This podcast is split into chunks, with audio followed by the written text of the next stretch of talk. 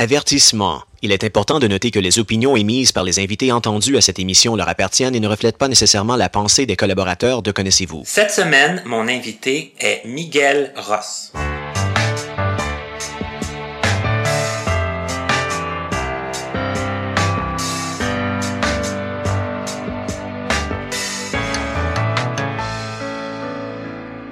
Ça me fait toujours plaisir de vous revenir avec une nouvelle émission, un nouvel invité, mais je dois vous avouer que aujourd'hui c'est très spécial parce que mon invité, ça fait un bout de temps qu'on aurait dû avoir fait l'entrevue. Pour diverses raisons, ça ne s'est pas fait. Et c'est hier qu'on a dit, bon ben là c'est demain, le jour J. Et le jour J s'appelle Miguel Ross. D'abord, bonjour Miguel. Bonjour, bonjour. Miguel, si, si tu le sais, les, en tout cas, je sais que mes auditeurs fidèles le savent, je commence toujours mes entrevues par le début de la, vie de la personne. Euh, mais bon, j'aime toujours dire aussi un peu comment on s'est connus.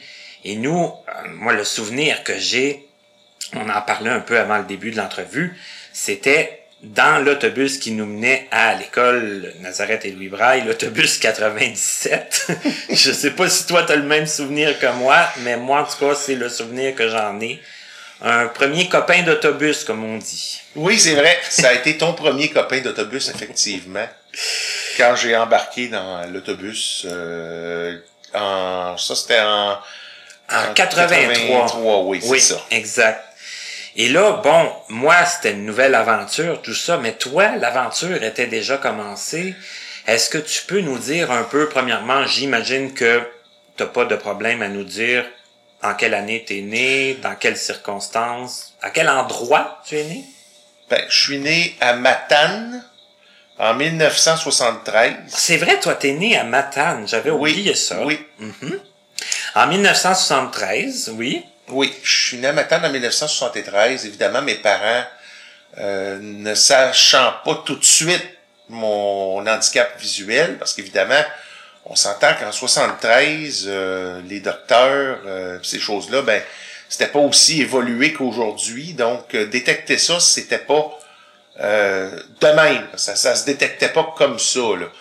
Puis, c'est ça. Je suis né à l'hôpital de Matane. Mes parents sont sont natifs des Méchins, qui se trouvent être pas loin de Matane, peut-être euh, une demi-heure de, de Matane à peu près. OK.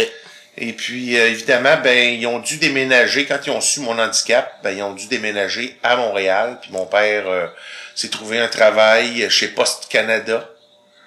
Et c'est à l'âge de deux ans, exactement, que, on a, que j'ai d'abord été à Ville d'Anjou parce qu'on s'était trouvé un petit appartement à Ville d'Anjou en attendant que mon père ait suffisamment d'argent pour euh, acheter une maison à Saint-Hubert sur la rue Rochelot. Là où on s'est connus, parce eh que oui, quand t'allais à l'autobus, là, c'était la rue Rochelot. Oui, au 3415 Rochelot, je me souviens même de l'adresse. mais, mais comment qu'on s'est aperçu de ton handicap? C'était causé par quoi? Ben, le fait, c'était que on, on me passait des choses devant les yeux, puis au début, ils comprenaient pas ce qui se passait les gens comprenaient pas, euh, les docteurs comprenaient pas qu'est-ce qu'il y avait. Parce que j'étais capable de marcher, oui, j'étais capable de, de gazouiller, oui, j'étais capable de tout ça, mais euh, j'étais porté aussi à plus toucher avec mes mains que regarder avec mes yeux. Fait que au début, ils comprenaient pas. OK, c'est que c'est vraiment parce qu'ils s'apercevaient que t'avais pas l'air de voir les... les, les... C'est ça, je regardais pas, tu sais, j'avais pas le, le, regard, tu sais, je, je j'avais pas la, la, possibilité de virer ma tête d'un bord comme de l'autre. Fait que là, ils se voyaient que ça restait, ça, ça restait stagne, sauf que ils ont réussi à allumer à un moment donné parce qu'ils sont aperçus qu'en bougeant mes mains, en, en, voyant mes mains toucher un peu partout, ben là, c'est là qu'ils ont dit, ben là... Ils voient pas. Ils voient pas. Puis tu voyais pas du tout. Je voyais la lumière. OK. Puis ça s'est estompé avec le temps. OK.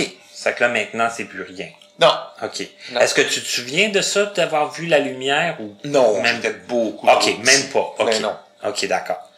C'est que là, vous avez déménagé, bon, à Ville d'Anjou, ensuite à Saint-Hubert, tout ça. Et c'est là que tu as commencé l'école? Euh, oui, à partir de l'âge de 5 ans, j'ai été à l'école, à la maternelle, euh, à- dans une école de quartier qui était l'école de Maricourt, qui était à Saint-Hubert. Et pourquoi je te parle de ça? Parce que je m'en souviens très bien. Ben oui, mais de toute façon, je te l'aurais demandé. Parce que bon, t'as fait quand même ta maternelle dans une école régulière, dans ton école de quartier, et en plus, ça t'a marqué. Euh, oui, OK. beaucoup. OK. Ça m'a marqué. Qu'est-ce qui s'est passé? Ben, c'est parce que premièrement, le fameux professeur qui était là, euh, d'abord, il fallait l'appeler ma tante Thérèse. Ma tante? Ah oui, oui. Ma tante. C'est la première oui, fois que ma j'entends tante ça. Thérèse. Un professeur qu'on doit appeler ma tante. Ouais, Ma tante Thérèse. D'accord. Et moi que cette ma tante Thérèse-là était quelque chose. C'était toute une ma tante Thérèse. Laissez-moi vous dire ça. Et comment qu'elle percevait ça, elle, avoir un quelqu'un avec un problème de vision dans Elle avait de la difficulté avec ça. Elle avait de la misère au niveau euh, du fait que je voyais pas, puis euh, tout ça, tu sais. Puis je t'avoue que pour, pour, on pourrait dire, pas élever les enfants, tu sais, pas euh, apprendre à enseigner, dresser. Je dirais dresser plus qu'enseigner. OK, toi, c'est dresser le terme que tu utiliserais. Oui, Ok. oui. Et là, concrètement, Miguel, qu'est-ce que tu te souviens de... de, de... Alors, je me souviens de tout. Je, vais- je peux, je peux, je peux tout raconter ce que cette tante Thérèse faisait. Ben, donne- donne-nous un exemple concret, là, parce que je pense que tu as piqué notre curiosité. Donc, cette tante Thérèse, ce qu'elle faisait, c'est que elle, euh, elle, euh, le matin, au début, quand les parents étaient là, parce que il faut comprendre que j'ai su que quand on rentrait à la maternelle, dans les débuts, au tout début, la mère ou le père venait surveiller devant l'école, voir si tout se passait bien dans la classe. OK. Donc, au tout début, quand ma mère était là, évidemment, la tante Thérèse, elle faisait sa file, en quelque part. Oui. Donc, elle disait aux gens, quand c'était le temps qu'elle voulait parler pour tous les élèves, elle disait silence. Fait que là, les gens se taisaient, puis tout ça. Mais de la minute que les parents sont partis, c'était plus silence. Un coup de sifflet, Comme pour les chiens. un- exactement, là, un gros coup de sifflet, là. Oh, bon Tu sais, impro- improvisation mixte qu'il y a pour titre, là, ben c'est à peu près ça, là, comme un arbitre, là, un coup de sifflet, là. OK. Et puis, évidemment, ben, euh, c'était quasiment comme à l'armée, là, tu sais, quand, quand euh, c'était le temps de la sieste, elle nous disait sieste, fait qu'il fallait aller chercher nos serviettes, les mettre par terre puis se coucher, puis là, pour essayer de nous endormir, ben, elle nous chantait le Haut-Canada, Ben voyons donc. je te le jure, elle nous chantait le Haut-Canada. Puis un moment donné, ben, qu'est-ce que tu veux, moi, curieux comme je suis? Ben là, je disais, c'est quoi ça, cette affaire-là? Fait que là, elle me disait, hey, tais-toi, toi! Fait que là, Ben voyons donc.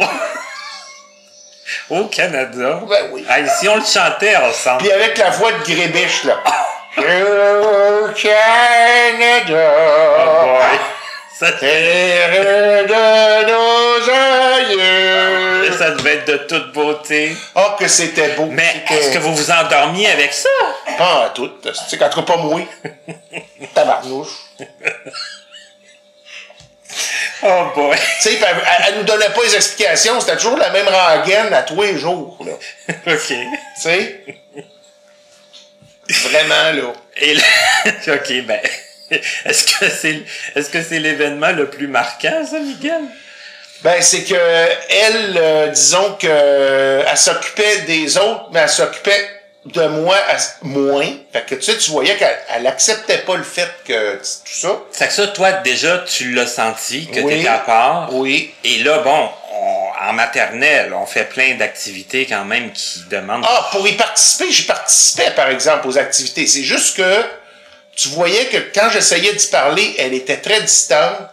Par chance, il y avait Marie-Paul, sœur Marie-Paul Arse- Arsenault qui était là, Ah, OK. qui m'a quand même accompagné le long de la maternelle parce que, écoute, euh, je suis pas sûr que avec tante Thérèse tout seul, j'aurais fait euh, quelque chose de miraculeux. OK. tu sais? Donc, euh, j'ai, euh, pour, le, pour, pour aussi bien dire, euh, à un moment donné, il y a un événement, par exemple, qui est, qui est comique, mais qu'en réalité, c'était pas trop comique, mais euh, ma mère, elle, elle avait pris ma défense cette fois-là. C'est que à toutes les fois qu'il fallait que j'aille à la toilette, il fallait tout le temps qu'il y ait un petit gars ou une petite fille qui m'accompagne dans les toilettes parce que ma tante Thérèse voulait pas que j'y aille tout seul dans les toilettes. OK. Puis les autres, ils allaient tout seuls dans les toilettes. Fait que là, à un moment donné, je me suis écœuré. Parce que j'étais écœuré, tu sais, moi, quelque part, euh, j'avais beau être petit, mais mon intimité dans les toilettes, je veux-tu pisser tranquille dans les toilettes? Pourquoi est-ce que tu étais plus petit que les autres à ce moment-là? Non, non, mais, je veux dire, même si j'avais, j'étais un petit le de fait 5 que étais ans, handicapé. Oui, oui, mais vous aviez tous cet âge-là. Là. ben oui, C'est que c'était plus par rapport à ton handicap que. qu'elle me faisait accompagner. Mais tu sais, moi, euh, le petit gars, il voyait tout, là, ce qui se passait. J'étais là, voyons, euh, Oui, oui, non, non, OK. Mais ça, je comprends. Fait que je m'étais arrangé à un moment donné avec le petit gars, un, un des petits gars qui m'accompagnait puis qui m'aimait beaucoup. Là, j'y avais dit, écoute, là, pour l'instant, reste en dehors de la toilette, là. Je suis capable. Je, je vais te montrer que je suis capable, mais c'est parce que je veux pas que tu vois ce qui va se passer. Ça, c'est ma mère qui me l'a conté, ok? Ça, je m'en souvenais pas, mais faut dire que j'ai- j'ai fait, j'ai- de toute façon, j'ai toujours été, moi, dans la vie, fonceur. J'ai toujours voulu faire valoir mes points.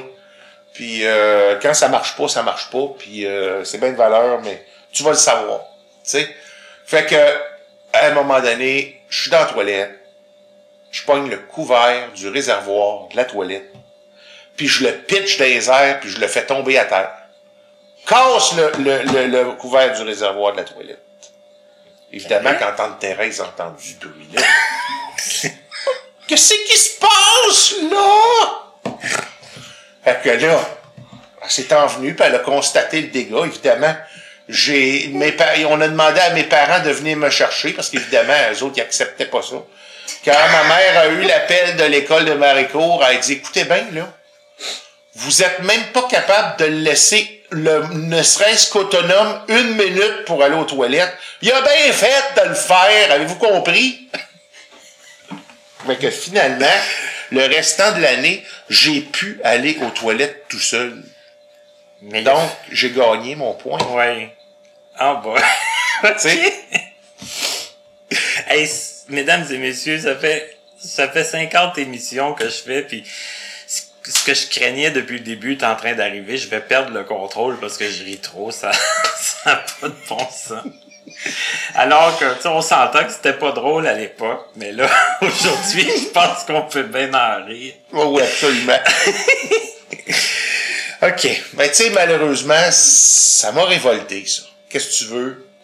La pauvre Micheline, quand je suis arrivé en première année après, Oui, là. parce que là, bon, j'imagine qu'il était pas question que tu fasses ta première année à l'école de quartier? Ah non, non, il n'y en était pas question, parce que là, Marie-Paul m'avait parlé qu'il y avait une école spéciale pour nous autres, puis tout ça. Fait qu'à ce moment-là, parce que à l'école spéciale qu'on avait pour nous autres, il n'y en avait pas de maternelle à ce moment-là. OK, il y avait pas de maternelle. Non, il y avait pas de maternelle. OK, d'accord. Ça, Donc- je, ça, je me souvenais pas de ça, mais moi, je l'ai, j'ai pas fait ma mat, j'ai fait ma maternelle à- en Abitibi aussi, là, ça fait que, bon. Micheline, cette pauvre Micheline. Ah là, cette pauvre Micheline, écoute, j'ai doublé mon année en plus, elle n'a pas été chanceuse, elle m'a eu deux ans de temps. La pauvre. Écoute, j'étais tellement révolté par cette espèce de tante Thérèse-là, là, que ça a été une libération quand je suis arrivé là-bas. J'avais, tu pas, c'est sûr, c'est pas fin quand tu y penses, au sur le coup, mais Micheline, elle voyait pas. Donc, hey, c'était-tu pas le bonheur, esti, qui jouait des coups? Elle voyait pas ce que je ferais. Hey, tu t'en as profité? et que j'en ai profité. Tabarnouche. Écoute, je les ai menés le diable à eux autres.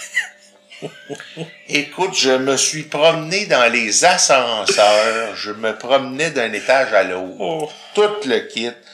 Puis quand ça me tentait de revenir en classe, je revenais quand ça me tentait. Puis à un moment donné, ben, je me souviendrai toujours d'une fois, ben là, elle, elle faisait faire de la lecture, puis là, à un moment donné, c'était rendu à mon tour, mais moi, j'avais pas fait de bruit. J'avais sacré le camp de la classe. T'avais quitté la classe? Oui. Pendant le coup. Puis là, mon ma Micheline, à un moment donné, elle avait dit, Miguel, c'est à ton tour. Miguel! Plus de Miguel? Plus de Miguel, il est parti. Il est parti.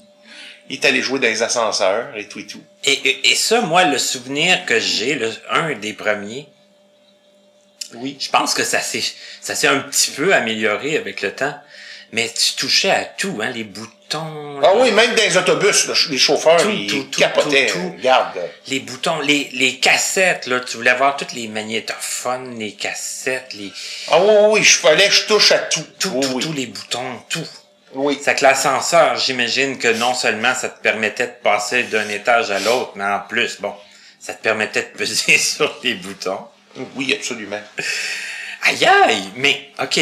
Puis là, bon, t'as doublé ta première année, mais qu'est-ce qui s'est passé par après? Est-ce que, ben, est-ce que ça, est-ce que tu t'es calmé? Ben oui, ben oui, absolument.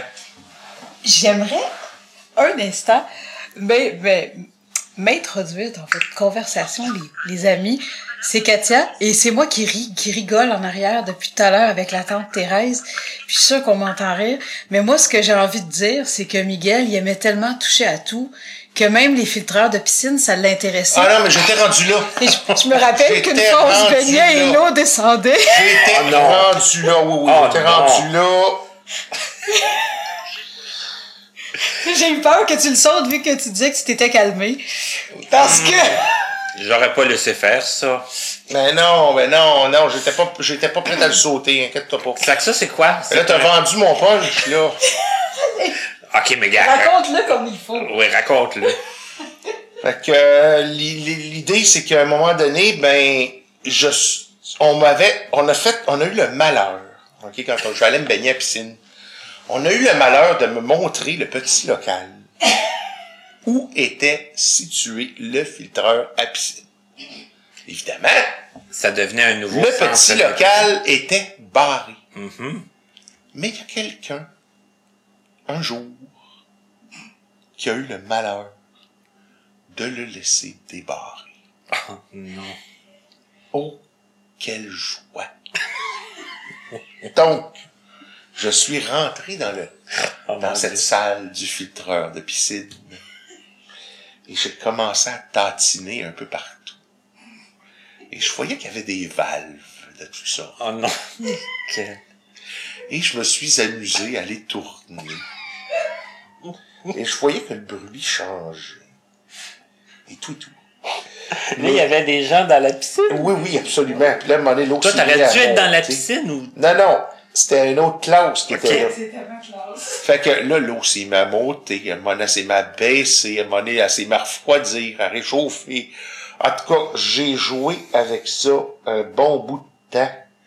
À un moment donné, puis mais le pire, c'est parce que j'aurais pu, sérieusement, là, si ça continuait comme ça, là, j'aurais pu faire en sorte de faire une inondation dans le filtreur de piscine. là.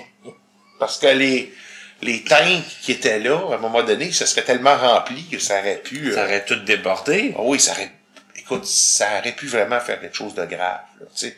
Je reconnais. que Oui, mais là, on s'entend que t'étais un enfant, Oui, oui. Hein? curieux de nature, puis qu'il y a quelqu'un qui avait malencontreusement oublié de barrer la porte. Exactement. Et je voulais tellement l'espérer. Je l'espérais. tu sais, dans la vie, quand on espère quelque chose, là, puis qu'on le veut, là, ben, même si t'es enfant, ça finit toujours par se réaliser par la force des choses. Et là, ça, c'était quelque chose que tu souhaitais ardemment. Ah, que je caressais. Absolument. Je le souhaitais ardemment. Je caressais ce rêve depuis longtemps. Donc,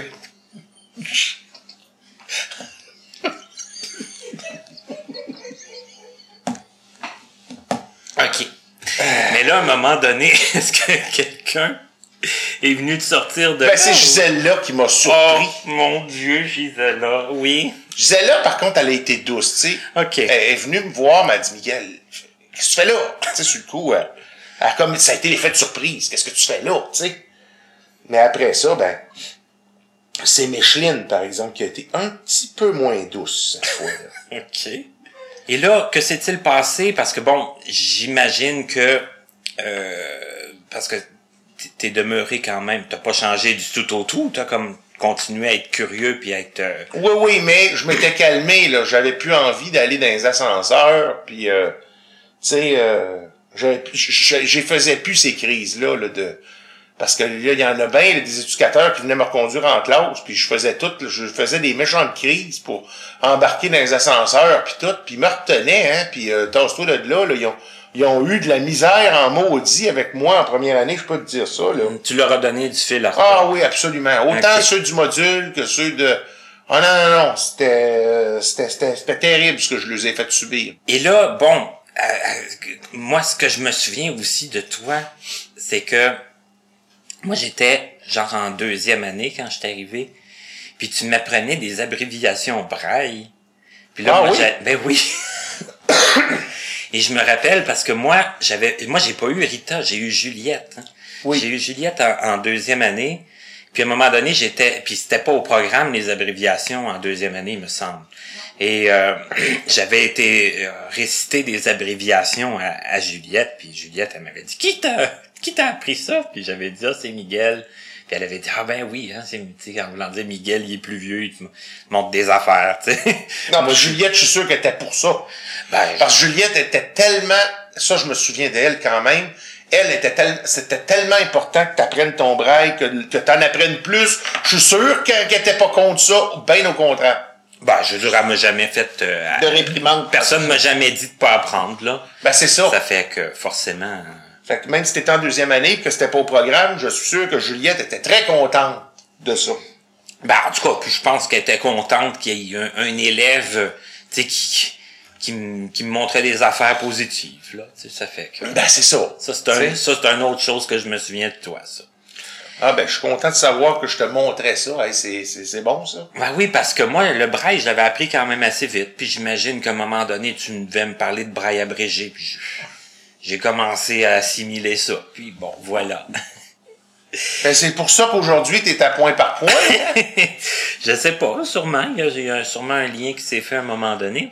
ben, moi, je vois ça. Là, quelque part, qu'aujourd'hui, si ton métier est rendu à point par point, c'est parce que, quel- en quelque part, de la traduction braille, c'était dans ton sang, là. Ben, l'importance euh, du braille aussi, j'imagine. Aussi. Parce que, bon, euh, j'étais révolté, moi aussi, quand je suis arrivé. Hein. Puis, euh, je pense que quand j'ai appris le braille, puis qu'à partir de ce moment-là, j'ai commencé à dire, bon, je peux faire comme les autres, je peux euh, lire, puis écrire, puis être capable de me relire facilement. Je pense que ça a été, euh, ça a été une révélation. Ben oui. Donc, forcément, euh, ça, ça, ça paraît, ça a des répercussions positives. Ben, absolument. Mais toi, Miguel, bon, ensuite, t'as fait, euh, est-ce que t'as fait toute ta scolarité, toi? euh, À Jean Poilette, oui, jusqu'à l'âge adulte, euh, oui. Un autre petit souvenir que j'ai, quand on avait fait un spectacle de fin d'année une fois avec Marie-Cécile Leclerc, t'avais écrit un espèce de discours, puis je pense que tu, me- tu disais ça. Je pense que t'avais doublé ta quatrième année aussi, ça se peut-tu? Oui. Avec cette Nicole, puis après ça, l'autre année, t'as eu un autre prof. C'était-tu Lise la douceur? Euh, non, ça- euh, oui, oui, dans la deuxième shot que j'ai doublé ma quatrième année, oui, c'était C'est Lise. ça, ok. C'était Lise, oui. Ça, je me souviens de ça. Elle aussi, euh, ça a été quand même, elle aussi, je peux dire, à sa façon, ça a été une bonne personne. Puis c'est sûr qu'elle a été peut-être un peu plus sévère que Rita, mais écoute, à l'âge que j'avais, j'étais capable de prendre ça. Là. OK. Je veux dire, Lise, euh, elle avait pas le choix à un moment donné. T'acceptais un peu plus euh, Ben oui, ben oui, oui, parce que, tu sais, euh, elle voulait qu'on réussisse, puis tu sais, dans le fond, euh, elle avait pas le choix, là, quelque part, là, pour euh, me, me ramener, comme on dit, sur les... Mais faut dire aussi que j'ai eu, par rapport à ça, un genre de de TDEH quelque part, là, parce que c'est ce que le, le docteur Geoffroy, qui était mon neurologue à l'époque, avait comme décelé. À cette époque-là? Oui, OK. puis euh, j'ai dû prendre du Ritalin pour me calmer puis pour mieux me concentrer. Parce qu'on n'entendait pas souvent parler de, de ça à cette époque-là. C'est ça. Ah oui, OK. Ça que t'as pris du Ritalin. Oui, pour mieux me concentrer à l'école euh, en quatrième, cinquième, sixième année. Et J'ai puis- comme euh, pas eu ben ben le choix là, de, de, de faire ça. Mais Ok. À un moment donné, moi-même, à un moment donné, je me suis écœuré puis j'ai arrêté de le prendre parce que, un, ça donnait des brûlements d'estomac. Il y avait, tu sais, il y avait certains effets secondaires qui accompagnaient ça. Fait qu'à un moment donné, je me suis tanné des effets secondaires, tu sais. Puis je me suis rendu compte que malgré que je l'avais arrêté, au moment où je l'avais arrêté, je te dirais, c'était à peu près dans la fin de la sixième année, je me rendais compte que finalement, j'en avais plus besoin, que c'était pas une dépendance absolue, là. Puis t'avais réussi à, à, à mieux te concentrer, puis à... Ouais, c'est ça. OK. C'est ça. C'est ça. Fait qu'après ça, ben... euh, Le secondaire, comment ça a été? Cinquième, sixième année, je Ouais. peux dire, ça s'est très bien passé parce que Roger Taillon, au début, j'en ai eu peur un peu, mais je me suis bien rendu compte que c'était un gars quand même qui était très gentil. Euh, il savait lui aussi parler aux élèves. Très, très, très gentil. Puis évidemment, ben, on était accompagné avec euh, Marie-Cécile Leclerc qui faisait des activités avec la classe de sixième année en même temps que moi qui étais en cinquième. Fait que tu sais, Marie-Cécile Leclerc, là, elle aussi, c'est une bonne sœur qui nous a euh, bien, euh, disons, euh, qui, qui a été capable de, de mettre en quelque part sur le, le droit chemin, elle aussi. Tu sais, quelque part, euh, j'ai eu quand même de la chance en cinquième pas en sixième année. Je peux dire, ça a été les plus belles années que j'ai eues. Ah oui, de, en tout et pour tout? En tout et pour tout. OK. C'est euh, les plus belles années que j'ai eues, ça a été avec Marie-Cécile Leclerc et Roger Taillon. Ça a été euh, vraiment mes plus belles années. Puis euh, évidemment, ben côté anglais, on s'entend que Monique Forgette, c'était une bonne prof d'anglais. Puis elle nous suivait une bonne partie du Oui. primaire aussi. hein? Oui, oui, oui. Puis, euh, euh, d'ailleurs, c'est grâce à elle, quelque part, que j'ai été capable d'apprendre l'anglais, puis d'être capable de lire en anglais. Moi, c'est sûr que, mis à part les cours, ça m'arrivait souvent de lire des manuels de d'instruction en anglais de différents appareils. Là, ça pouvait être le l'exemple dans le temps, dans ça, ça je vais je vais y revenir un petit peu plus tard, mais dans le temps du secondaire, quand on a commencé à faire de l'ISI, qui était l'initiation au système informatique, et qu'on avait un Versabraille, un VB2+, à l'époque, Ben oui. ben c'est sûr que j'ai eu la chance par une de mes amies, Brigitte, qui, qui était euh, à l'école à ce moment-là, elle, elle avait Trépanier. oui, Brigitte Trépanier, effectivement. Elle avait les manuels du VB2+, puis elle savait pas quoi en faire avec. Fait que moi, je lui avais dit, ben, fou, donne-moi les, je vais les, je vais regarder c'est quoi. Fait que j'ai pris à peine de lire le manuel au complet pour comprendre des choses que Jacques nous expliquait, mais Jacques Larose, évidemment, qui est aujourd'hui décédé, malheureusement. Eh oui. Parce que moi, Jacques, euh, OK, il y avait ses côtés sévères aussi, mais Jacques, là, quand tu étais capable d'apprendre avec lui, c'était un très bon professeur. Mais toi, d'avoir lu de toute façon des manuels d'instruction en anglais de surcroît, ça a dû quand même grandement t'aider parce que ça t'a donné du vocabulaire. C'est ça, t'a exactement. permis de comprendre plusieurs. Évidemment, ça a commencé au secondaire parce qu'évidemment, en- au primaire, on sentait que c'était, on s'entend que c'était l'anglais intégral. Oui. Mais quand on a commencé à apprendre l'anglais abrégé au secondaire, c'est à partir de là que j'ai commencé à lire les manuels. Puis on s'entend que les manuels d'instruction pour ce genre d'appareil-là, c'était écrit en anglais abrégé. Fait que, oui. automatiquement, les abréviations anglaises, j'ai comme pas eu le choix de les assimiler en lisant ces manuels-là. Mais on, on s'entend aussi que ça t'intéressait de lire ça. Ça fait forcément, quand ça nous intéresse, Ben, c'est ça. ça, ça s'assimile mieux. Parce que veux pas, je me suis intéressé à l'informatique très jeune. Oui. Et quand je dis très jeune, c'est parce que je peux dire que moi, l'informatique, c'est peut-être niaiseux pour certains, mais ça a été les jeux vidéo qui ont été... C'est à ça que je pensais au moment où tu as commencé à te dire, à parler de l'informatique jeune. Parce que on jouait à des jeux vidéo Oui, sur la télévision. exactement. Les Intellivisions, les ColecoVision, euh, les Atari 2600, c'est toutes des choses... OK, c'était très basic, si on veut, très de base, là. Tu sais, c'était pas les meilleures images au monde comme aujourd'hui avec les PlayStation et tout et tout. Mais, d'ailleurs, aujourd'hui, les jeux comme les PlayStation et tout et tout, j'ai décroché.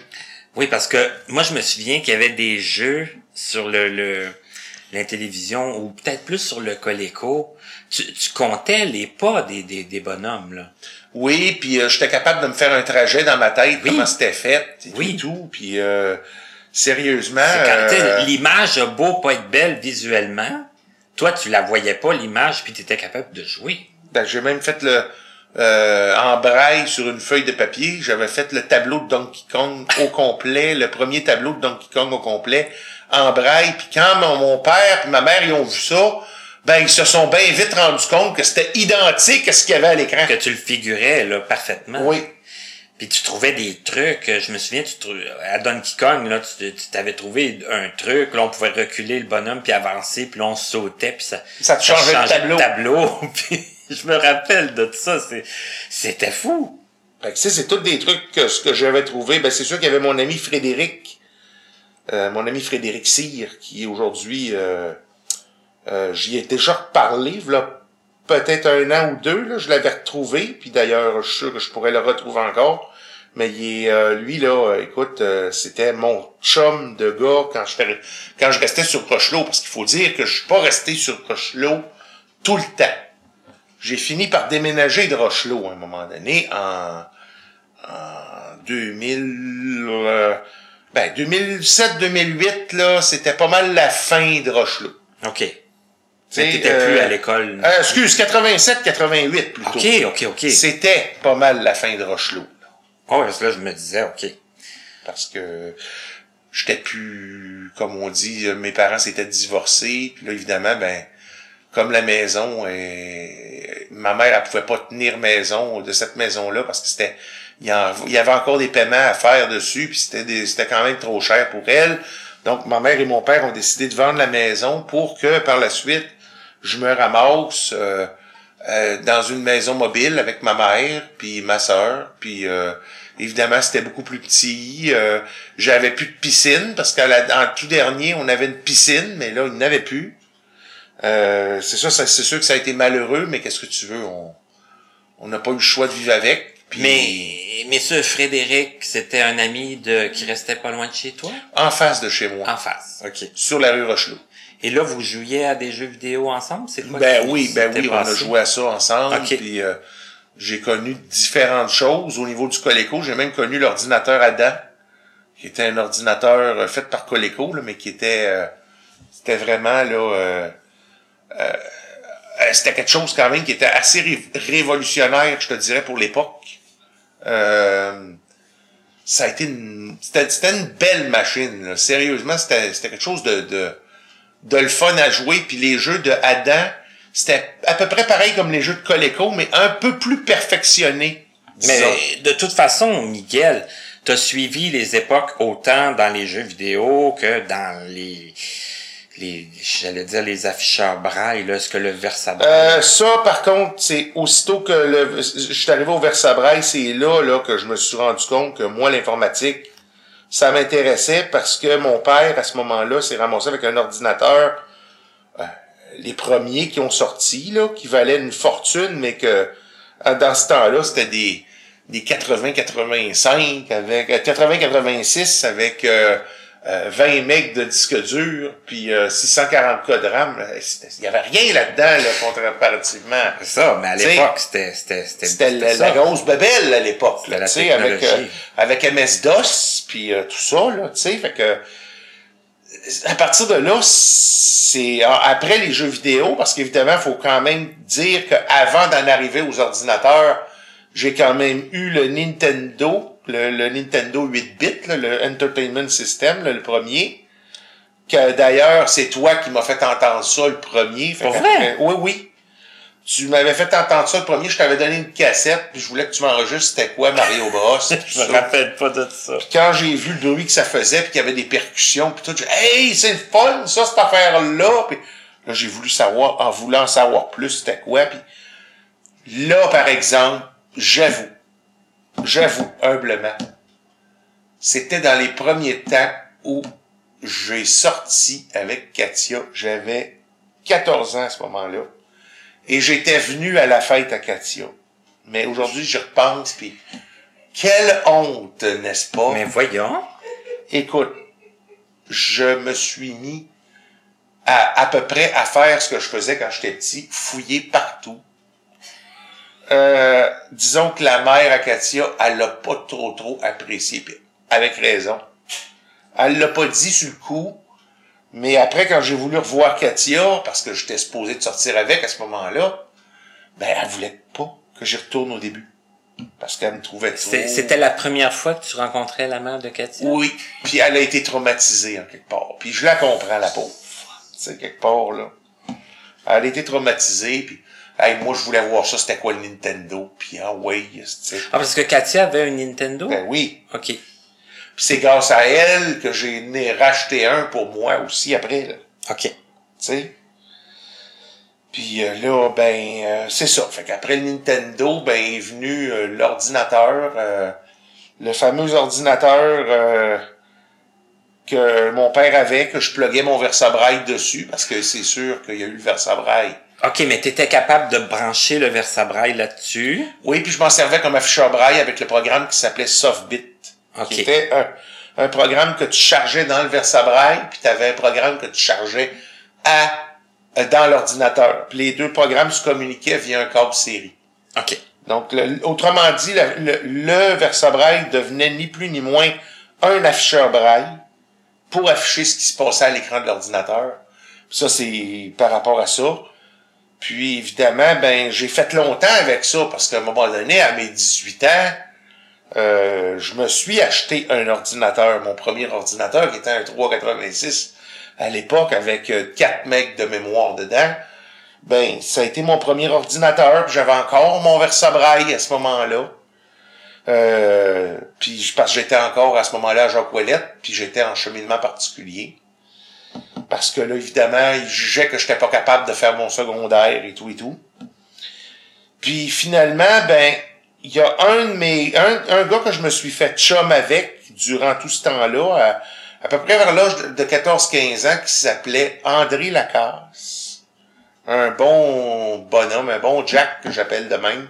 Parce que, évidemment, je me suis fait chum avec, puis lui, il y avait ce qui, ce qui, ce qu'on appelait un, un langage de programmation pour programmer le VB. Donc, j'ai réussi à avoir ce langage de programmation-là. Il m'avait donné la disquette avec les sept manuels qui venaient avec. Évidemment, tous en anglais. Mais c'était pour apprendre le langage de programmation en question. Et que j'ai programmé sur le Versabraille divers programmes parce qu'à un moment donné, je m'étais fait chum à un moment donné avec, euh, avec notre ami Louis Rock qui, lui, euh, faisait, faisait, fait, je pense, encore de la musique aujourd'hui, si je me trompe. Ben là, corrigez-moi, là, mais euh, on était chum ensemble et on a fait des programmes euh, sur le Versabraille. On a fait toutes sortes de, de divers programmes. On avait même fait un réveil matin. En tout cas, regarde, c'est pour te montrer que j'ai quand même développé mon... mon c'est là que je me suis beaucoup intéressé à l'informatique. J'avais même fait quelques jeux sur le Versabraille aussi. Donc, euh, j'ai fait un jeu de dés, entre autres. Lui, euh, Louis avait fait un jeu de Simon. Un espèce de Simon. Ah oui, avec des sons. Oui, oui, avec des sons et tout et tout, mais c'était, c'était vraiment génial. On était capable de faire nos, des jeux, là. Ça, c'était, c'était génial comme patente, là, tu sais. Mais, bon, c'est comme ça que j'ai pu savoir que, durant ce parcours-là, c'est là que j'ai pu dire, ben là, moi, je veux devenir programmeur analyste. Là, euh, ça, me, ça me disait, là.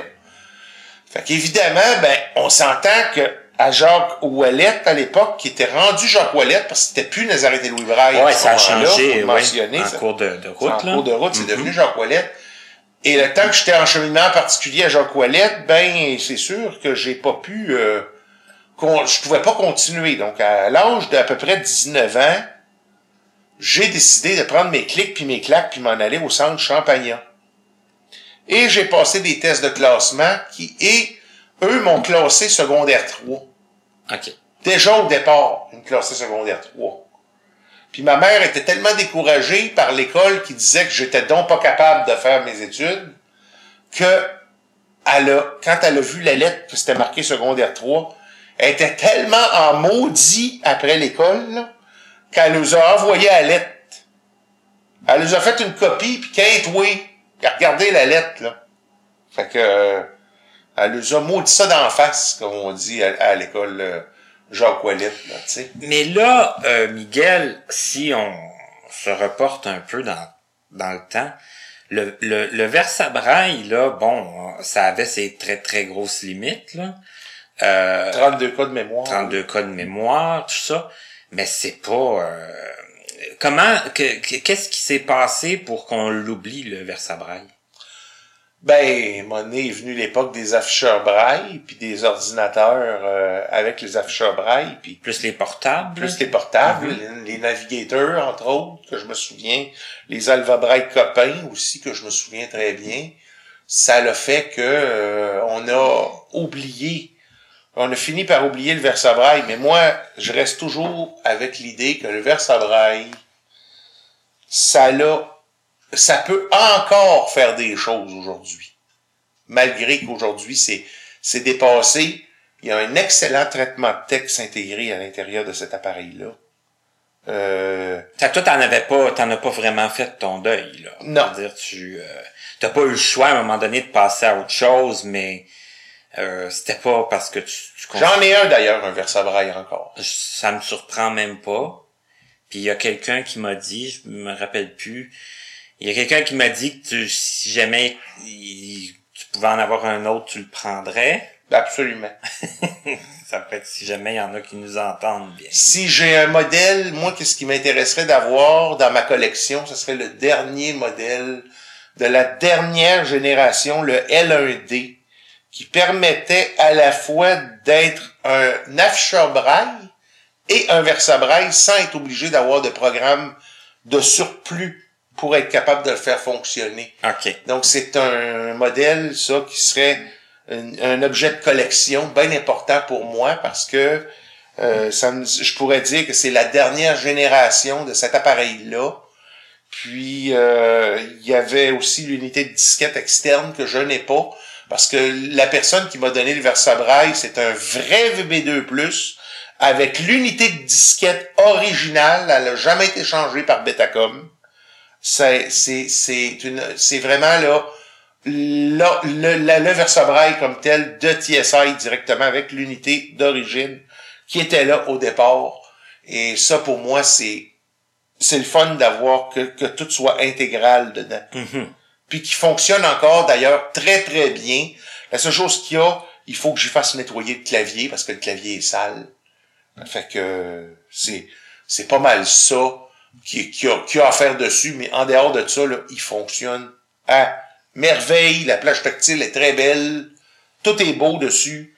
Fait que c'est ça. Ceux qui m'entendent, ceux qui ont un L1D, là, avec l'espèce de switch supplémentaire en arrière, parce que t'avais la, la switch de sécurité, mais t'avais aussi un autre switch comme un, un interrupteur là que tu euh, bascules de gauche à droite au lieu de au lieu Ah. d'être un, Un, un, un bouton là qu'on fait juste tasser. Ouais, c'est ça. OK. C'est ça. Donc, euh, puis il y avait euh, un port série supplémentaire, justement, pour à cet effet-là, pour ce genre de...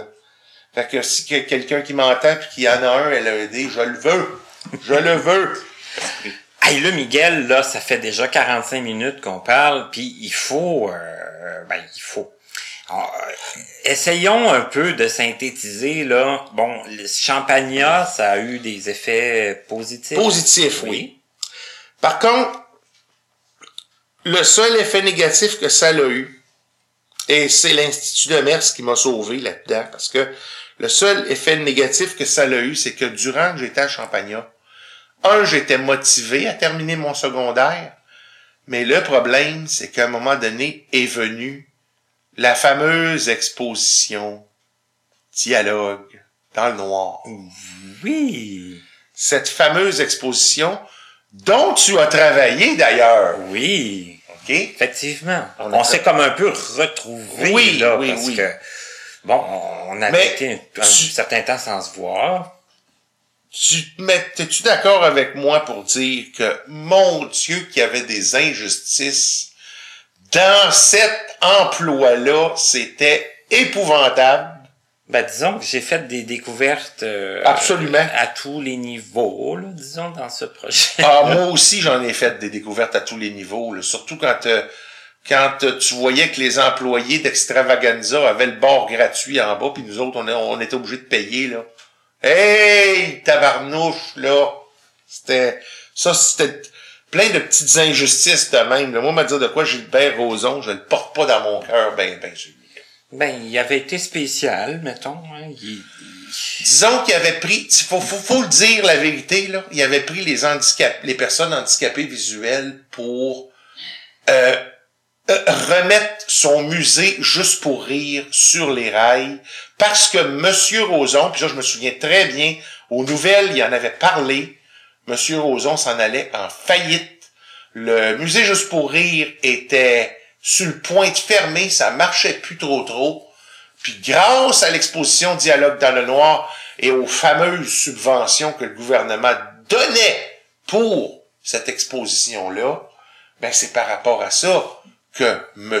Roson a survécu. Donc, il s'est servi ni plus ni moins de nous pour survivre. En et, quelque part. et- et ça, ça avait été clairement dit dans les, dans les journaux à l'époque. Ben oui. Ben oui. Ça a été dit Parce dans les Il y journaux a des que- journalistes qui avaient vu clair là-dedans. Ah non, c'est vraiment servi de nous. Puis euh, évidemment, pour qu'on ferme nos boîtes euh, à la fin, ben quand il y a eu à un moment donné un, un soir, je me souviens là, au, il y a eu un- une espèce de, de, de partie du gala juste pour rire là, qui se sont mis à parler de nous autres là, pour que ça paraisse bien, comprends-tu? Mais euh, bon. euh, Bref, euh, je trouve qu'on a été traités comme des chiens. Excuse-moi l'expression, mais c'est c'est ce que je pense du euh, de, de l'exposition Dialogue dans le noir. On était peut-être quand même bien payé, certes là, pour une première job, c'est sûr que d'avoir un peu d'argent en avant de toi, ça c'est le fun de, de, de- vivre ça quand t'as as juste 19 ans, mais en même temps, euh, je calcule que si je si j'aurais à reculer dans le temps aujourd'hui, puis j'aurais la tête que j'ai aujourd'hui, crée-moi, on se serait pas fait traiter comme des chiens comme on s'est fait traiter là-bas. Fait que, pour ce qui est du musée Juste pour rire, là, ça a fait que quand je suis retourné à Champagnat après, ben là, là, j- j'étais plus motivé. Il il aurait fallu que je tienne mon bout au début, quand on nous a offert pour l'exposition Dialogue dans le noir, moi j'ai dit non au début. Je voulais pas y aller parce que j'étais trop bien dans mes études. J'étais bien parti. Euh, mon secondaire allait super bien. J'étais motivé. Puis j'avais dit au départ non. Mais c'est que à un moment donné, qu'est-ce que tu veux?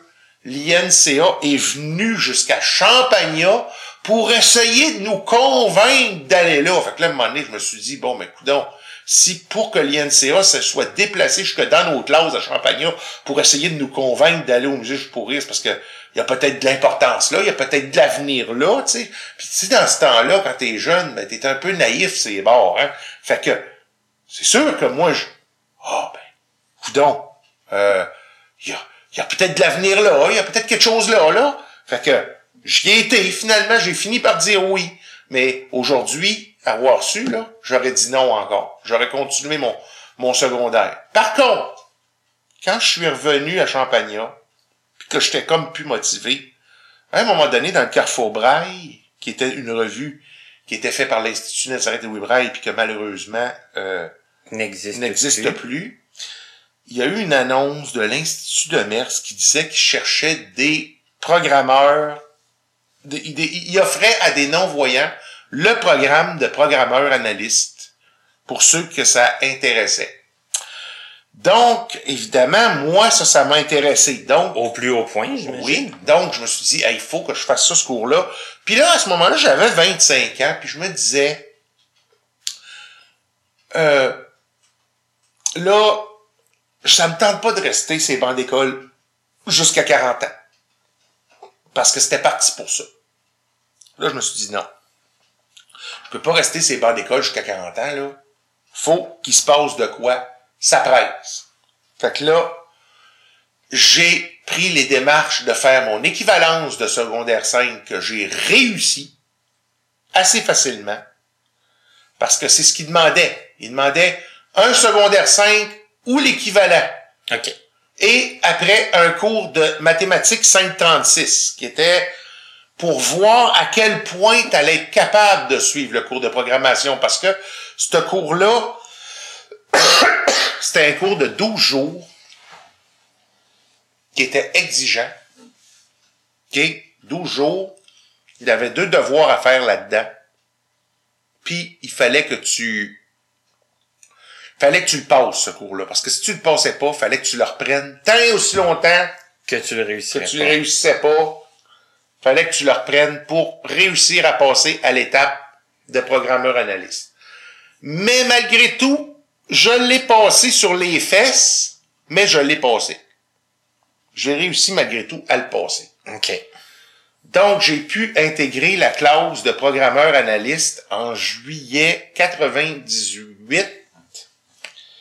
Il faut dire que entre 97 et 98, si vous vous souvenez bien, euh, c'était-tu 98 ou 99? C'est plutôt 99, hein, je pense, l'histoire de la crise du verglas. Là. Début 98. OK, donc, c'est ça d'abord. En juillet 98, j'ai pu commencer à intégrer la clause de...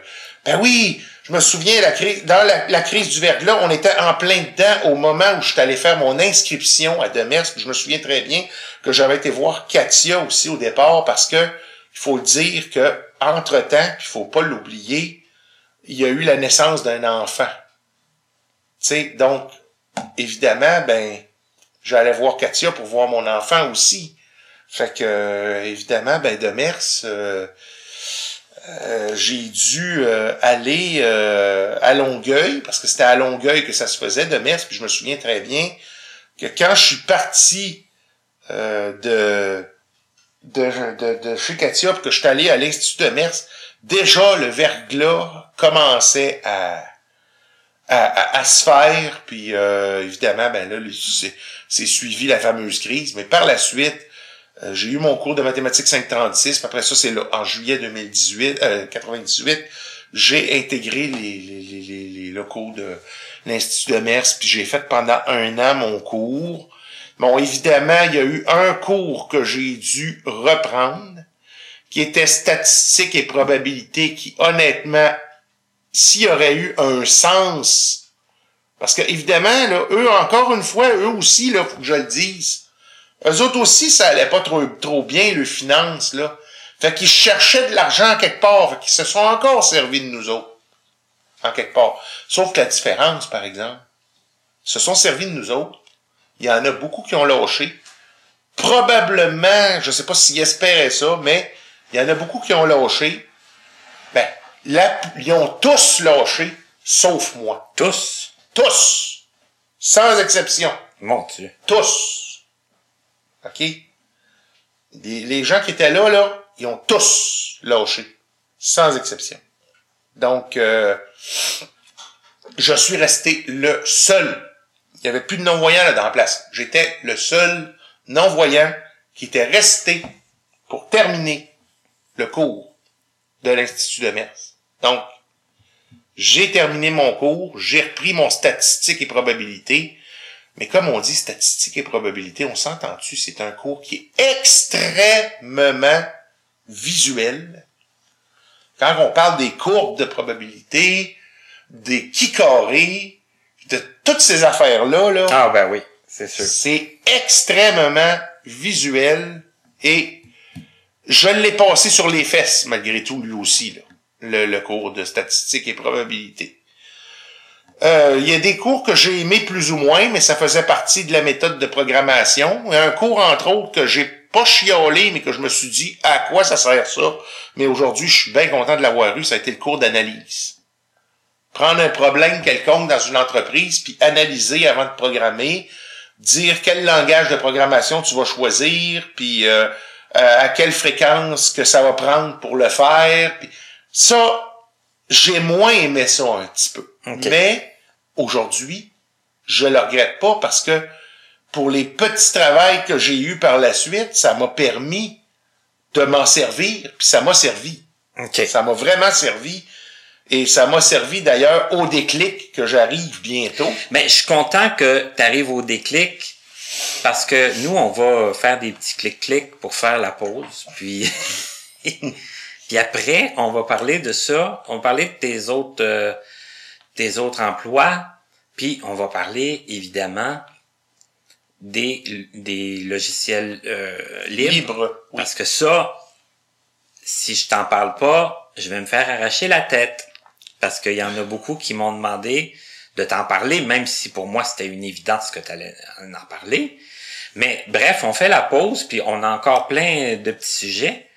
Puis je vais avoir une question euh, un peu plus personnelle aussi, parce que parce que tu en as parlé, ça fait que je vais me permettre euh, petite question.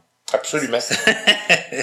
ça qu'on fait une pause, ça a été une émission, entre une première partie d'émission euh, assez haute en couleur, avec euh, beaucoup euh, de moments d'humour. Alors, on, on, fait une petite pause, on se remet de nos émotions et on vous revient tout de suite après avec notre invité, je vous le rappelle, qui est Miguel Ross.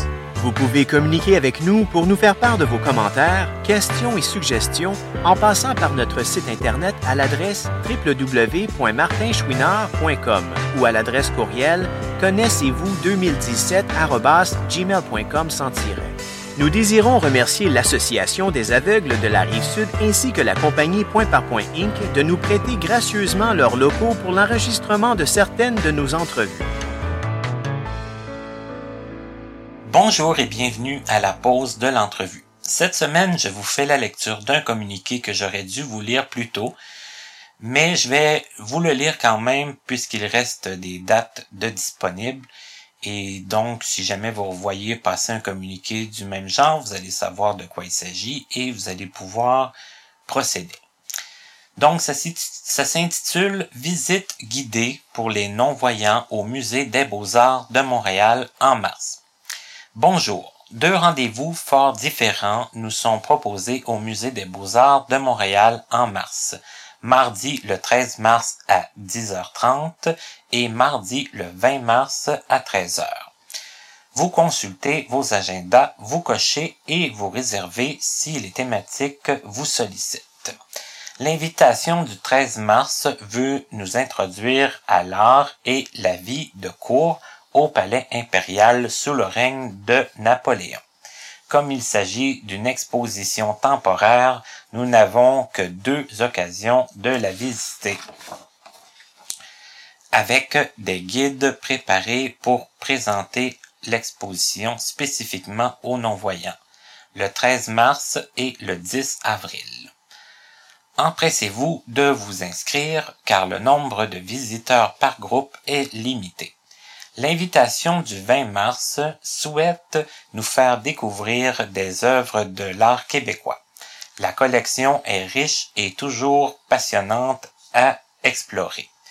Comme le Musée des beaux-arts de Montréal nous accueille chaleureusement en tenant compte de nos spécificités, manifestons-nous, ouvrons-nous à de nouveaux univers et enrichissons ainsi nous, nos expériences.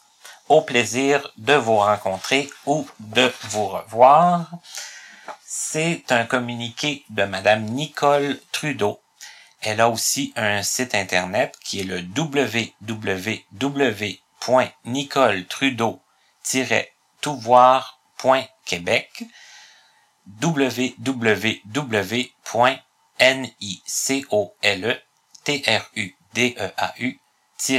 www.nicoletrudeau-touvoir.que T-O-U-T-V-O-I-R.Q-U-E-B-E-C. Rappel. Pour s'inscrire à l'une et l'autre visite des 13 et 20 mars au Musée des Beaux-Arts de Montréal, téléphonez au 514-285-2000, option 3, au moins une semaine avant la date de la visite. L'adresse du Musée des Beaux-Arts de Montréal, c'est le 1380 rue Sherbrooke-Ouest, hall principal. Le guide nous y accueille. Note, il est suggéré d'avoir avec soi le numéro de téléphone et l'adresse précise du musée. Chaque visiteur non-voyant ou malvoyant doit être accompagné d'une personne de son choix. Une demande d'accompagnateur peut aussi être faite auprès du service d'aide bénévole du RAM. Le numéro de téléphone est le 514-277-4401, poste 115. Chaque visiteur doit s'inscrire auprès du musée en utilisant les coordonnées si haut notées. S'il ne peut se présenter le jour de la visite, il doit, par courtoisie, en informer le musée. Si les groupes sont complets, je vous suggère de laisser vos coordonnées et de demander que l'on vous contacte s'il y a des annulations. La visite est gratuite pour le non-voyant et pour son accompagnateur. La durée de chaque visite peut varier entre 90 et 120 minutes. Il est recommandé d'être au musée au moins 15 minutes avant le début de la visite afin de respecter l'horaire. Le musée Stewart accueille aussi les non-voyants le premier mardi de chaque mois. Alors, je vous invite à vous inscrire si une visite au musée des beaux-arts vous intéresse. Hein. C'est une visite qui est quand même euh, expressément organisée pour nous. Et si vous avez jamais eu la chance d'aller au musée, je peux vous dire qu'avec un bon guide qui euh, est disposé là, à vous faire la lecture des, des affiches là, qui accompagnent euh, les peintures là, ou les, les œuvres d'art, ben, c'est toujours très apprécié. Ça, c'est mon commentaire personnel. À notre, prochaine, émission. David Hamel. Pour les trois prochaines semaines, on vous amène en voyage. Premier escale, l'Abitibi-Témiscamingue. On discute avec David Hamel, jeune homme hyperactif qui nous parle des moyens qu'il avait pendant sa jeunesse pour dépenser son énergie. Nous autres, à Jacques Ouellette, on, on nous montrait n'importe quoi. Si tu voulais marcher sur une poutre, il te le montrait comment faire. Euh, surtout sur le boulevard Nobert, là, avec les câbles, là, tu sais, les gros câbles avec des nœuds, le petit grimpe là, comme un singe là, dans les câbles, Oui, les oui, câbles à. Tarzan. Bon, Uh-huh, mhm. Moi, je grimpe en haut de ça, puis là, ah, plus capable de descendre. Ah ouais, descends! Ça, c'était drôle, tu sais. Moi, j'étais comme assez plus capable casse-cou. de Moi, j'étais assez casse-cou, tu sais. Ouais, t'avais pas peur? Toi, Non. T'étais pas, euh, t'étais Non. pas peureux? J'avais pas peur de grand-chose, disons. Ok, ok. On faisait même du vélo dans la cour d'école à Jacques Ouellette sur le boulevard Nobert et tout. Euh, c'était cool. On faisait du vélo parce qu'on on avait une cour clôturée. Et euh, donc on faisait du bicycle à pédale et moi je m'amusais à changer les vitesses pour faire dérailler les chaînes de bicycle. ah ouais.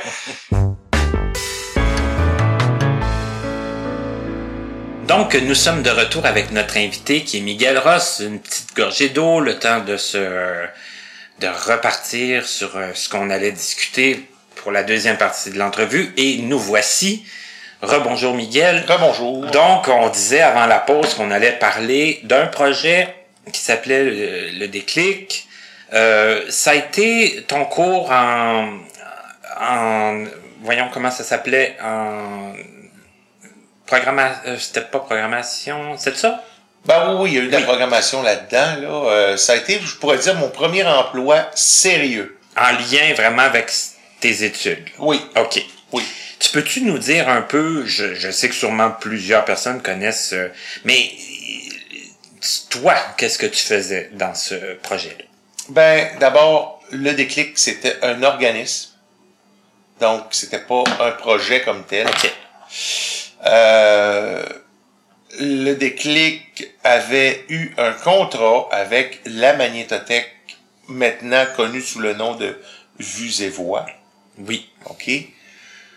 Qui avait besoin de prendre ces livres qui étaient sur bande magnétique, parce qu'il faut dire que les livres parlés à l'époque étaient distribués sur cassette audio, et il fallait les transformer en DAISY, en normes DAISY, donc ça veut dire les, les fameux CD ou les fameuses cartes SD qui vont dans les Victor. Oui. Puis qu'on peut naviguer de, de Exactement, chapitre à de chapitre en chapitre, de page en page. Voilà.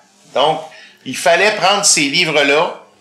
Évidemment, au travers de tout ça, il y avait le traitement de son et tout et tout. C'est ça, parce que j'allais dire, il y avait des vieux livres là, là-dessus. Là. Il y avait des, Ben oui, des absolument. livres qui, étaient, Oui. qui sonnaient pas très bien. là. Non, puis qu'il a fallu euh, peut-être éclaircir un peu pour que ça, ça ait une meilleure sonorité et puis tout, là. C'était vraiment... Un, un assez gros défi, quand même. Oui, effectivement. C'était vraiment un, tout un défi. Euh, la numérisation de livres se faisait euh, à l'aide d'un Telex, qui est un gros magnétophone à bobine à peu près euh, aussi haut que moi, en quelque sorte. Auto. OK, c'était vraiment un gros magnétophone. Faut dire que t'es assez grand, toi, Miguel. Oui.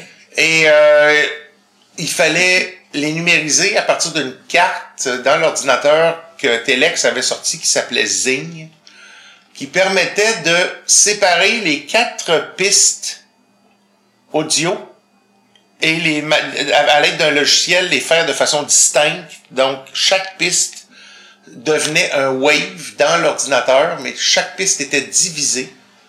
Puis évidemment, ben, pour que ça prenne pas trop de temps au niveau de la numérisation, fallait que le magnétophone à bobine tourne à une certaine vitesse, que la carte était capable de comme décoder puis enregistrer, puis quand tu écoutais le wave, c'était pareil comme si tu l'écouterais à la vitesse normale. Donc, c'est sûr que le magnétophone à bobine, lui, roulait plus vite que la vitesse normale, mais la, la, carte était capable de suivre. De suivre, exactement.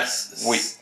Pour l'encoder, pour tout le. Pour encoder ça en wave. OK. Puis, euh, puis là, par la suite, ce qu'on faisait, on prenait ces waves-là, puis on les traitait, donc on enlevait tous les bruits de fond, parce qu'évidemment, une cassette ou une bobine, ça laissait quand même un bruit de fond, fait qu'il fallait enlever ça, de sorte que ça sonne euh, correct, mais qu'il y, en ait le moins possible, qu'on entende plus la voix, que le bruit de fond soit comme quasi absent, parce que des fois, il y a des fois où on ne pouvait pas l'enlever totalement. Totalement. Il y a d'autres fois qu'on pouvait. Vous l'améliorer là de beaucoup. De beaucoup, oui. Mm-hmm. Puis euh, évidemment, ben les bips de page, parce qu'évidemment sur une cassette, oui, il y avait euh, ça. Il fallait les enlever. Donc il y avait, on avait un procédé qu'on passait pour enlever tout ça, pour ne pas que ça reste dans la voix ou dans le. le... Puis euh, la plupart du temps, ça fonctionnait. Donc on se ramassait avec les livres avec aucun bip, ou des fois le bip était très faible, très peu audible. Fait que on était quand même capable de, de faire ça. Puis après ça, ben on les produisait en mode Daisy. Là, c'est sûr que je m'élaborerai pas là-dessus parce que ça risque d'être très long. OK? Mais pour faire une histoire courte, moi, ce que j'ai fait là-dedans, c'est qu'on a dû programmer un système pour ça. Un système qui permettait de faire le suivi de facturer les livres à la magnétothèque, de faire aussi un suivi au niveau de la livraison. Combien de livres ont été livrés? Combien de livres étaient à l'état de vérification? Euh, combien de livres étaient à l'état de production? Donc, tu sais, on était capable de faire un suivi. De tout le processus. De tout le processus. De livres qu'il y avait à traiter. Là. Donc, ça prenait quand même un peu de programmation en arrière de ça pour être capable aussi d'automatiser certaines tâches comme pour le magnétophone à bobine, dès que la bobine se terminait, ben, il fallait qu'il y ait un processus d'automatisation qui faisait que, aussitôt que la bobine s'était terminée, la copie de, du, des quatre premières pistes, mettons, mettons que tu avais un livre à deux bobines, bon ben, la copie des quatre premières pistes se faisait aussitôt que la bobine était numérisée. Et euh, par la suite, là, il nous demandait d'insérer l'autre bobine automatiquement, puis dès qu'on partait l'enregistrement, puis que on avait euh, terminé euh, l'enregistrement avec le magnétophone, la bobine, puis qu'on pesait sur le bouton stop, ben, aussitôt que les quatre autres pistes étaient numérisées, c'était copié sur l'ordinateur qui servait de traitement de son. Donc, il y avait une coupe de processus d'automatisation comme ça qui se faisait pour que les livres puissent facilement se transférer d'un état à l'autre. OK. Donc, on a fait ça comme ça. Puis, évidemment, ben, j'ai participé au développement de ce, cette plateforme-là, qui a fait que les utilisateurs ont pu faire leurs livres, leur production de livres et tout et tout. Donc voilà. Et moi, comme utilisateur et lecteur de livres, je peux dire qu'il y a des livres, des fois, j'étais sûr que ça avait été fait euh, directement en, numérique, tellement que le son était bon. Ah ben c'est sûr qu'on faisait, on essayait de faire le maximum de que le son soit vraiment bon là, puis euh, ça a été un, un défi pareil là, tu sais quand même là. Euh, par contre, on n'a pas pu le compléter. Et, mais toi, tu as travaillé euh, à cet organisme-là pour combien de temps? Quatre ans. Quatre ans. Oui. Quatre ans à temps plein, là, intensif. Oui. Intensif. Oui. OK. Et ça, est-ce que ça a été... Euh, qu'est-ce que tu as fait comme autre euh, emploi par la suite, j'imagine? Par la suite, j'ai été euh, refaire une revision de cours. J'étais à l'Université de Montréal pour comme reviser les cours que je connaissais, mes langages de programmation que je connaissais déjà, pour m'assurer que j'avais rien oublié. OK, vraiment, vraiment une révision. Donc, ça a été une belle révision. Mm-hmm. Je me suis comme remis dans le bain pour vraiment bien reviser Et euh, je me suis aperçu que j'avais vraiment pas trop oublié.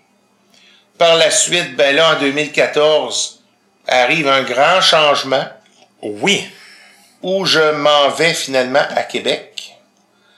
Et ça, ça a fait euh, des soubresauts aussi. Là, là euh, je, je veux pas que tu racontes des choses qui pourraient te mettre dans l'embarras, ben, mais je sais quand même que ça s'est pas fait non plus de façon euh, aussi Ben, simple. il a que- fallu que je pousse pour aller dans les journaux pour que ça finisse par ça. C'est ça, ça a quand même sorti dans les médias. Oui, oui. Et euh, en sortant dans les médias, ben j'ai c'est pour ça que j'ai pu avoir le travail, mais encore là, ils ont tout fait pour que le travail puisse pas continuer. Ils n'ont pas mis tout en place euh, pour non, que non, ça... non. Ils, ils ont fait en sorte euh, de façon légale, mais ils l'ont fait quand même de façon légale pour que je puisse pas réussir mes examens, que je puisse euh, pas avoir l'emploi.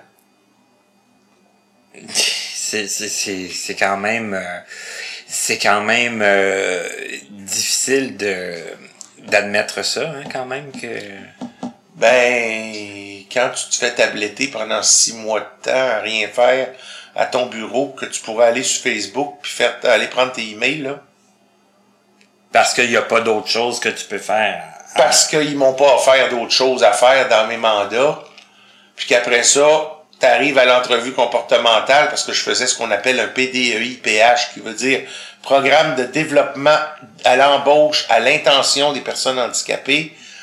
Quand tu arrives à ton entrevue comportementale, qui est supposé être un examen boni en plus des deux examens écrits que tu as passés, qui serait supposé t'aider à passer pour être capable de faire partie de la liste d'aptitudes des gens, et puis qui viennent dire à l'intervenante de la croisée, et même pas à moi directement, que de quoi j'avais pas donné assez de détails dans mon entrevue comportementale par rapport à mon travail, ben, c'est normal que j'aie pas donné assez de détails. Si j'ai été six mois sur 12 à, pas- rien foutre. c'est ça Donc, c'était voulu. C'était arrangé. C'était vraiment voulu. est-ce que tu euh, est-ce que tu en restes euh, amer? Qu'est-ce qui se passe maintenant pour toi? Est-ce que Ben là, je- ce qui est comique, c'est que j'ai revenu au CSPQ le 19 juin de cette année, euh, ben de 80, 2017, de 2017 puis j'ai revenu, mais comme consultant. ok Donc, euh, ils se sont pas débarrassés de moi comme ça. Tu sais, ils- ils- peut-être que la personne qui était haute dirigeante puis qui m'aimait pas trop trop pensait peut-être avoir réussi, mais malheureusement pour lui, ça c'est pas euh, Ça s'est pas tout à fait il passé a été obligé ça. de m'endurer jusqu'au 8 décembre. Donc, euh, parce qu'évidemment, le 8 décembre, euh, euh, ils m'ont même coupé mon contrat avant le temps. Encore une autre crocherie de leur part. Ils m'ont coupé, ils m'ont coupé mon contrat avant le temps parce que ils ont profité de l'occasion que l'agence qui voulait me garder avec elle voulait me donner un emploi de deux ans au ministère des Transports que j'ai pas été retenu, mais ils ont profité de l'occasion pour canceller mon contrat parce que l'agence avait fait faire une entrevue au ministère des Transports pour que je puisse peut-être aller là. Mais comme j'ai pas été retenu, ben, le CSPQ ont dit, ben, c'est bien de valeur, on a coupé son contrat quand même. Hmm. Donc, aujourd'hui, ben, je suis de nouveau sur l'assurance emploi. Et je cherche un emploi actuellement. En programmation, évidemment. oui Donc, euh, c'est pas mal ça le cheminement de mes emplois, si on veut. OK. Mais bon, j'ai pas je t'ai pas posé la question directement et clairement. Je pense que les gens ont quand même compris que ta passion dans la vie, c'est l'informatique Effectivement. et tu tu t'en sers euh, quand même à, bon escient de cette passion là là, puis pas juste pour euh, pas juste pour t'amuser puis pas juste pour passer le temps là parce que là, je voudrais qu'on parle des logiciels libres et ça tu en fais bénéficier quand même euh, d'autres personnes. là. Oui, le projet Visulibre, www.visulibre.org, qui est le site internet officiel, où euh, tout est écrit C'est un, ni plus ni moins, un wiki sur lequel j'ai tout écrit. J'ai écrit tout ce qui se passe au niveau de Visu Libre, les ordinateurs, parce que le but de Visu Libre, c'est de donner des ordinateurs à des personnes non-voyantes dans le besoin, qui n'ont pas le moyen de se le payer. Évidemment, ces ordinateurs-là sont équipés de systèmes d'exploitation libre, comme Linux, qui est un système d'exploitation libre qui est pas Windows, mais qu'est-ce qu'on, qu'est-ce que vous voulez, euh, ces ordinateurs-là qui me sont gracieusement donnés, ben, je suis pas pour commencer à acheter des licences de Windows pour tout le monde. Donc, il existe ce qu'on appelle des logiciels libres puis des systèmes d'exploitation libre qui permettent de faire, je dirais, à 98-97% ce qu'une personne peut faire en Windows, surtout quelqu'un qui, surtout quelqu'un qui débute euh, sur l'internet ou qui veut aller voir ses Facebook, puis qui veut faire des petites choses pas trop complexes, ben il peut utiliser Linux facilement pour à peu près toutes ses, tous ses besoins. OK. Donc, c'est c'est euh, c'est quelque chose qui est peu coûteux, ben, qui coûte à rien, au fait. Et puis que les gens peuvent se servir, ils peuvent même se réinstaller d'eux-mêmes de façon autonome. Et euh, moi, c'est ça que, que, que j'aime beaucoup de, de, de ça, parce que l'accessibilité est vraiment au rendez-vous, même dans l'installation. Donc, c'est c'est vraiment euh, quelque chose de, de bien fait à ce niveau-là.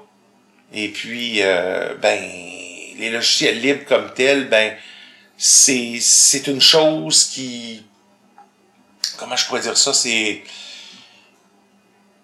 c'est, euh, c'est, il y a beaucoup de choses qu'on peut faire avec les logiciels libres qu'on fait avec les logiciels qu'on appelle propriétaires. OK. Donc, il y a des choses là, que ça coûte des fois une fortune pour avoir un logiciel, ben, on peut avoir le même gratuit. Je vais donner des, des- quelques exemples. Oui. Si je pense à Outlook Express, qui est un, ou Microsoft Windows Mail, qui est un client de mail, de courriel, ben, on a Thunderbird, qui est un logiciel libre, qui est un logiciel de courriel complètement libre, qui, qui, qui coûte rien. Et puis pourquoi qu'on appelle ça un logiciel libre aussi, c'est pas seulement parce qu'il est gratuit. Parce qu'un gratuitiel, bien important, un gratuitiel ou un freeware en anglais, Oui. ce n'est pas nécessairement un logiciel libre. OK. Un logiciel libre, non seulement il est gratuit, mais les codes sources sont disponibles à tous. Donc, OK. quelqu'un qui est programmeur ou intermédiaire programmeur ou plus ou moins programmeur peut, à la rigueur, rajouter des choses dans le logiciel à sa guise et ce, sans représailles, sans que personne vienne lui dire que il en a fait une copie, il a fait des modifications. Donc, ni plus ni, ni plus ni moins, là, faire une autre version, une version améliorée, ou en tout cas une, une version à son, plus à son goût, Oui. Sans, sans, sans avoir de représailles. Sans avoir de représailles, de copyright et tout et tout. OK. OK? La seule chose, et la plupart des logiciels sont sous la licence qu'on appelle GPL. Ce que la GPL demande, entre autres, c'est le logiciel, quand il a été créé par tel auteur, ben c'est, même si tu le modifies pour toi, oublie pas d'écrire dans ton code source, si tu le redistribues à quelqu'un, que c'est tel auteur qui l'a fait en premier. Autrement dit, tu n'as pas le droit d'effacer le nom de la personne qui l'a fait en premier. OK. Tu peux marquer que toi, tu as apporté T'as une rajouté les telle, mais telle tu n'as pas le droit de changer l'auteur. OK. Ça, c'est la seule restriction qui est demandée euh, dans la licence GPL. C'est très important. C'est la seule, seule, seule, C'est la condition un peu, là, pour pas avoir de, de problème. puis- Oui, OK. oui. Et là, c'est quoi qu'il disait? C'est que tu peux aussi, ça te permet d'utiliser des afficheurs euh, qui sont plus anciens. Tous les afficheurs braille, le moindrement plus anciens que Windows 10 ou Windows 7 ne supportent plus, Là, on peut les récupérer. on peut les récupérer et utiliser Linux. Ah, c'est quand même euh, pas rien, ça non plus, là. Non. Ça récupère des afficheurs braille qui normalement sont jetés, parce que ça j'ai eu ça de source sûre. Ils sont jetés où ils sont envoyés dans des pays à, à- à bas développement. Tandis que quelqu'un qui n'a pas d'afficheur braille, ben, je pense qu'il serait peut-être bien content de n'avoir un, même s'il est vieux. Puis comme tu dis, qui, qui, qui s'en servirait pour aller euh, prendre ses courriels, puis faire un petit peu d'internet, puis faire Exactement. du Facebook, puis Oui. faire un petit peu ce que tout le monde fait. Regarde, moi, à la maison, là, j'ai un vieux Power Braille 40, OK?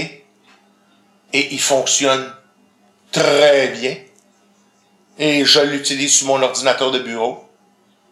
Et euh, c'est en Linux. Et puis, ça fonctionne super bien. Puis, je fais toutes les tâches aussi modernes que possible, malgré l'ancienneté de cet Braille-là. Puis là, toi, on s'entend là que tu, tu connais ça là. Ça fait que pour que tu dises que ça fonctionne très bien, il faut que ça fonctionne vraiment très bien. Oui, absolument. Sinon, tu dirais pas que ça fonctionne très bien. Non.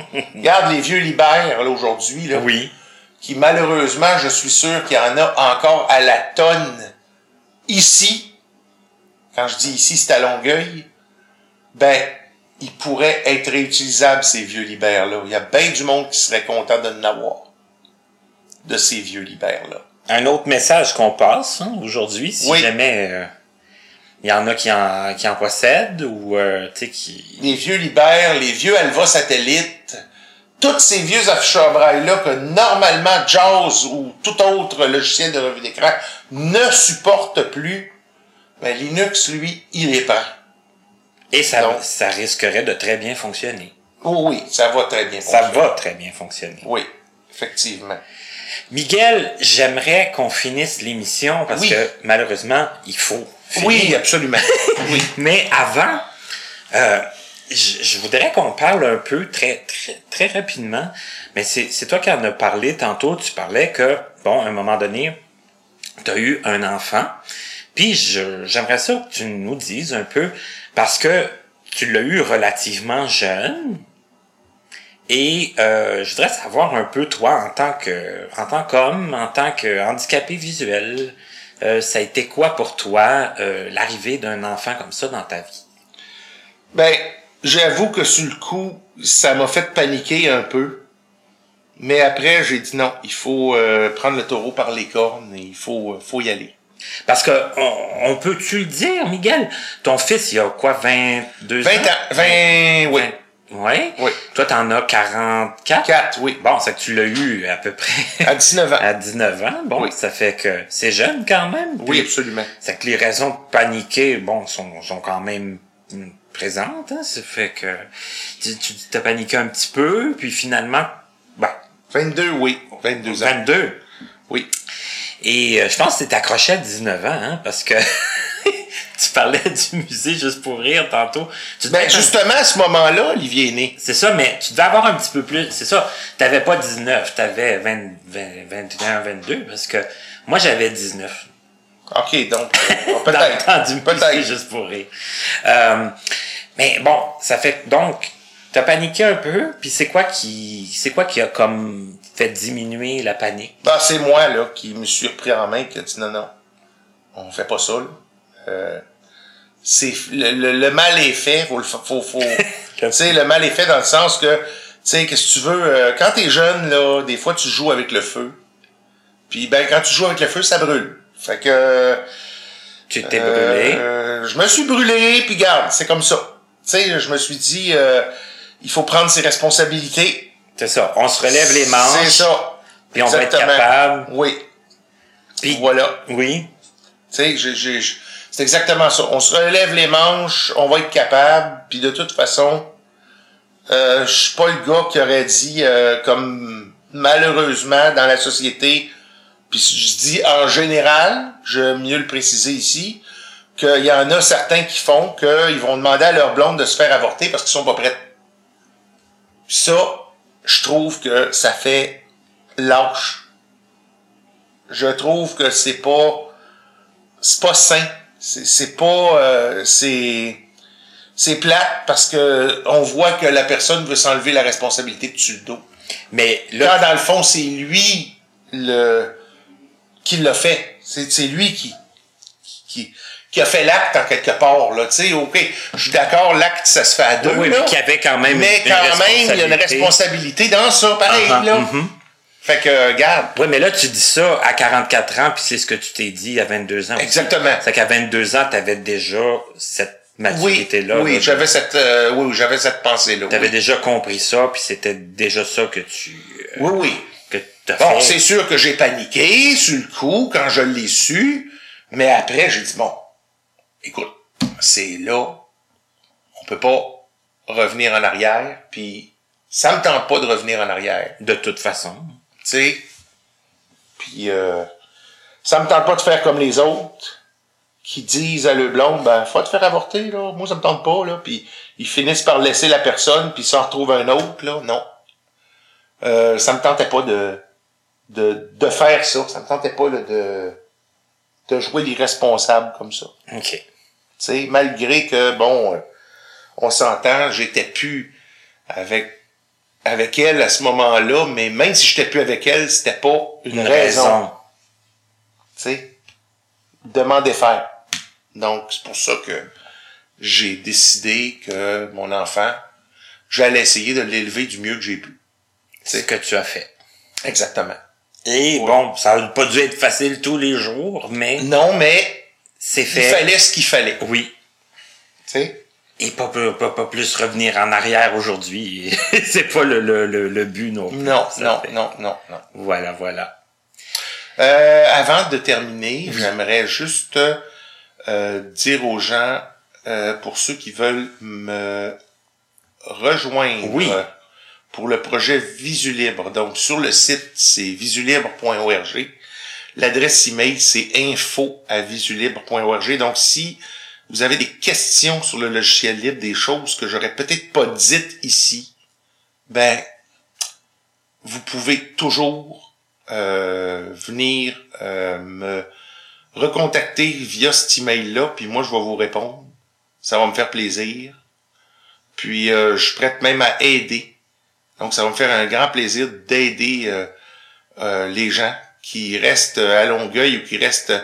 Parce qu'on peut dire que le projet Visu Libre, il est à travers la province. C'est pas seulement... OK.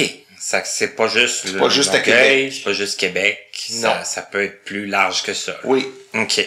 D'ailleurs, on a livré un ordinateur, ça, faut que je l'écrive dans le site de Visu Libre, on a livré un ordinateur en Estrie.